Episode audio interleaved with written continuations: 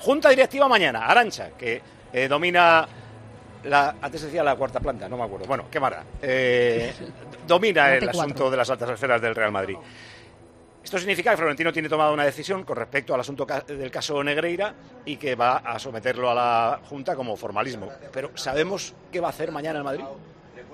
Pues eh, según lo que he podido investigar, y perdón si a veces eh, me equivoco, pero es que tengo un problema porque me oigo doble con mucho eco, así que me resulta un poco difícil hablar, así que me voy quitando los eh, auriculares y poniéndomelos. Según lo que he podido saber, la idea del Real Madrid es personarse como acusación particular en la causa que ha promovido la Fiscalía.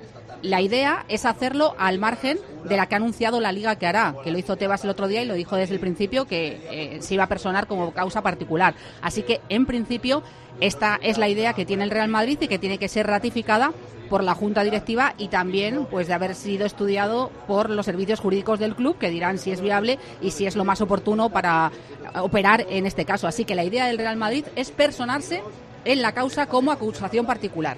Vale, pues sí sería una reacción contundente, porque lo que teníamos hasta el momento era dos silencios casi ensordecedores. Uno del Real Madrid, cuya afición decía, pero ¿cómo? No, no, vamos a decir ni pío de esto, solo aquella aparición fugaz de Emilio Butragueño diciendo que respetaban los tiempos de la justicia. Bueno, ahora la justicia ha hablado, entre comillas, ha hablado la Fiscalía poniendo esa denuncia, y si mañana el Madrid se adhiere eh, como acusación particular, pues ya tendríamos una respuesta eh, contundente, porque desde ahora parecía que eh, era más importante eh, lo bien que se llevaban siendo socios de la Superliga que denunciar un caso tan bestia como este. Tan bestia que me remite al otro silencio estruendoso, el de la federación con respecto al Barcelona.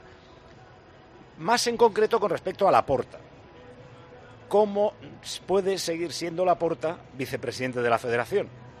Porque estará por demostrar todo en este caso. Si se llegó a influir en un partido, en un árbitro, en un descenso, en un ascenso, en una liga, en dos, en mil o en nada. Pero lo que está claro es que Laporta pagó al, al vicepresidente del CTA e incluso le subió el sueldo.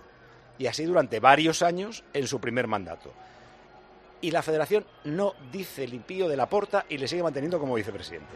Bueno, pues mañana parece que uno de esos dos silencios se va a romper, ya veremos lo que dice el Real Madrid, si con comunicado o con rueda de prensa, y esperaremos que la federación diga la idea es que haga el Real Madrid un comunicado cuando acabe la Junta Directiva para explicar las medidas que se toman. En principio no está previsto, no está contemplado hacer una rueda de prensa. Eso es lo que me transmiten ahora. A lo mejor mañana, pues lo que tú dices, si se considera que es algo más importante o que tiene que tener más recorrido, pues se decide convocar una rueda de prensa, pero en este momento eso no está planteado. Vale,